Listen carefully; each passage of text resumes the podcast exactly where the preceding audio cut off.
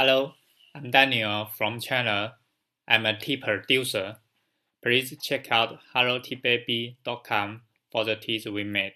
Okay, today I gotta walk you into the tea world to learn some Chinese. For the first time, we want to learn the first word, tea.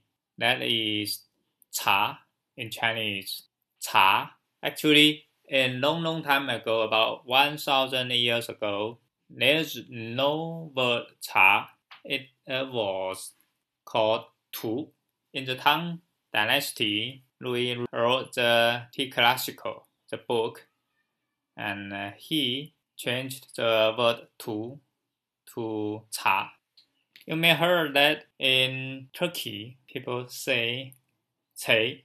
In England, people say tea. In US, they say tea. In Iran, they say cha. As well as in Japan and India, they also say cha.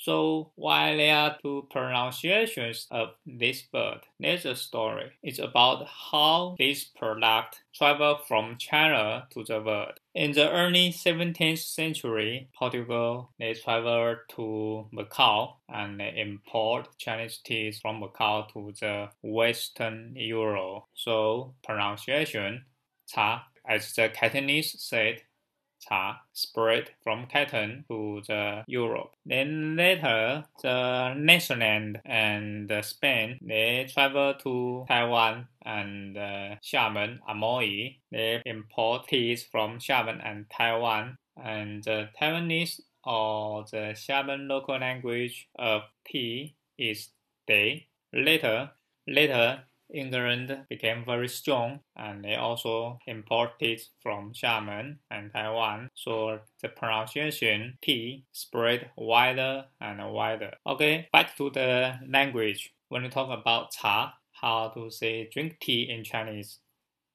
We say 喝茶,喝茶, drink tea, drink tea please, 请喝茶。 请喝茶，drink tea please. Also in Xiamen or in Taiwan, say drink tea, people also have another saying, eat tea. It has the same meaning. 吃茶，吃茶. How about drink a cup of tea? 喝杯茶，喝杯茶. Do you want a cup of tea? 你要喝杯茶吗？ 你要喝杯茶吗？Okay, let's recap what we learned today. Tea, 茶，喝茶，drink tea. 喝杯茶，drink a cup of tea. 你要喝茶吗？Do you want some tea? So, 你要喝杯茶吗？谢谢。 Okay, please check out helloteababy.com for more stories and tips. Thank you.